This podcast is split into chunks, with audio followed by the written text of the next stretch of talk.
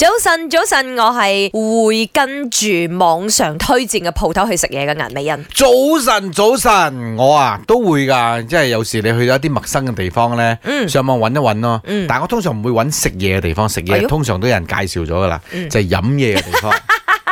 你係看，邊度有波督 什麼啊？人就什麼東可西以掟咯。下飛鏢啊，唱下 你 K 真係幾貪啊。 玩，哎呦！我啊真係食嘢大過天嘅，咁我即係的而且確誒跟唔少嘅呢啲博主啊，或者嗰啲人嘅分享唔嘅係我食貼文去嘢啦，即係如果你講要哦有時間食嘢揾笪地方食嘢啦，我淨係排啊嗰啲朋友邀請我去食嘅地方啊，根本都排唔晒嗯同，埋都佢哋話事嘅，你又跟咗咯，咁啊係嘛？排唔晒啊！哦真哎係嘅。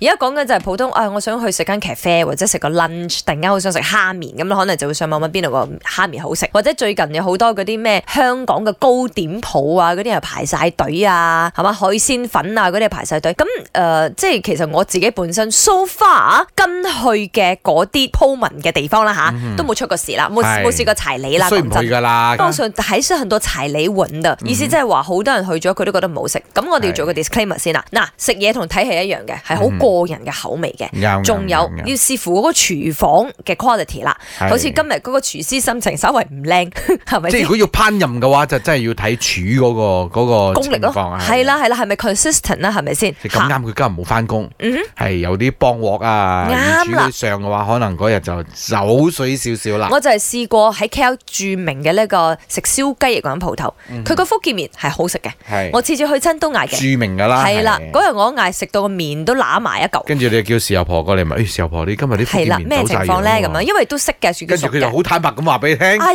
呀，今日煮福建麵嗰個冇嚟我啊架！車唔喺度啊，係啊，疑鍋炒價即係咁樣咧，跟住出咗事咯。嗯，係咪金月唔賣咧？如果俾你做豉油婆嘅話啦，係，因為點解咧？因為嗰度好多遊呢客個去食招。牌嚟㗎嘛，嗯係啊，好多遊客去食噶嘛，咁、人哋即係當你介紹嘅時候就話呢個招牌麵，點、知嚟到又係食到，因為我同嗯咁可台能遊客都唔識咩叫好，咩叫唔好咧？你又喂，跟我同台有一個搭台嘅兩個日本妹妹，嗯佢哋、都係食到揦埋口面啊！